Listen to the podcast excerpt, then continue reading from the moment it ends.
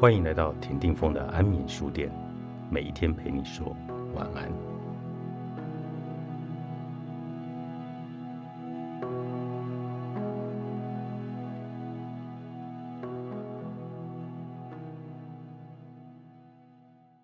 你要选择牵挂还是孤独？我有个朋友刚刚退休，年长我几岁，妻子前几年去世，两人并没有小孩。现在还有一个常住国外但身体非常健朗的母亲，我有时候很羡慕她，因为她只剩下一个要牵挂的亲人。但或许她才羡慕我们这些拥有许多亲人围绕在身边的朋友，因为她大多时候都必须一个人孤独的度过。他的妻子离世前，曾很遗憾当初决定不生小孩。他说：“如果有子女陪在身边。”至少可以帮他继续照顾人在世的先生，不会让他现在如此的孤独。我的父母都已高龄八十几岁，三个子女都三十几岁左右，加上与我相伴一生的妻子，所以我当然不是一个孤独的人。但因为身兼人子、人夫、人父，让心中充满很多的牵挂。我虽然被大家称为乐火大叔。但生活并不是分分秒秒都乐活，更不可能随心所欲的做自己。或许很多以熟龄为主题的书籍或文章，都要大家要放下牵挂，活出自己。但我毕竟是个凡人，这种境界太过理想化，固然值得追求，却很难达成。我很喜欢看电影，尤其喜欢一个人看电影。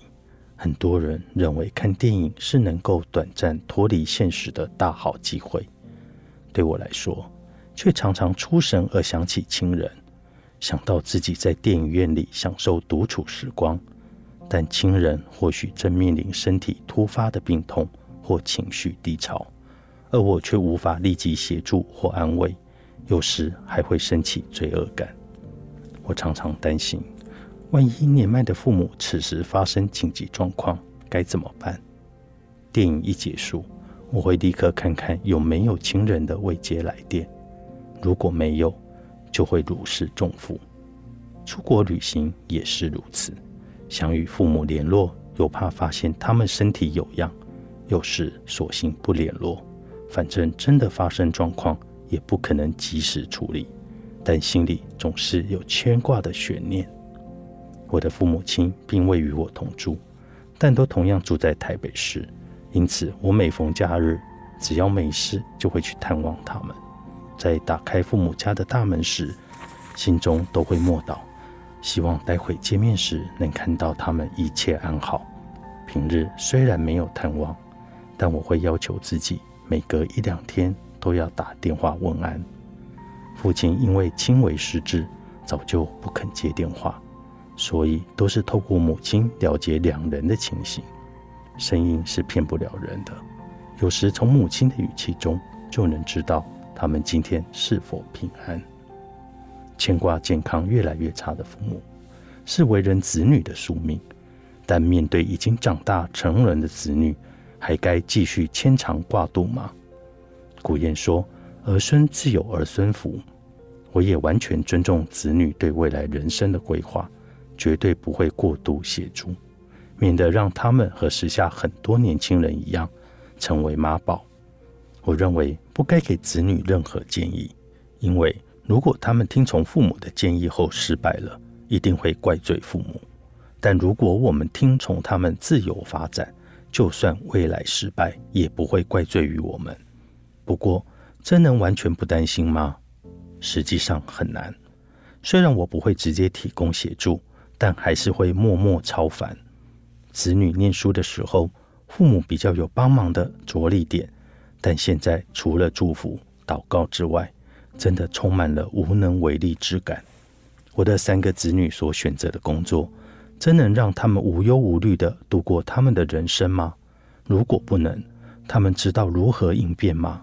现在职场的变化，比起我们当年，真是天差地远。我们以往的经验或许根本无法应付现在甚至未来的世界，又岂能随便提出建议？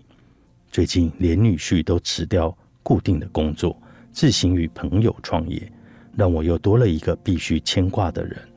不过，就经济状况来说，我反倒不必担心。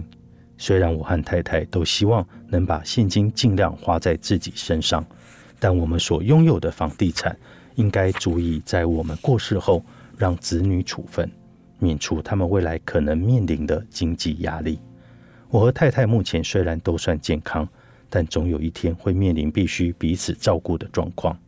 毕竟两人每天都生活在一起，反倒没有太多想象中的牵挂。不过，我们都已做好心理准备，如果未来会成为家人必须长期照顾的病人，就不要进行无谓的治疗，免得拖垮家人的精神、体力和经济。相对孤独，我宁愿选择牵挂。这虽然是宿命，但也是一种值得珍惜的幸福。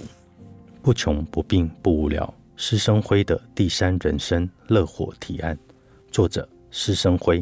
《金周刊》出版。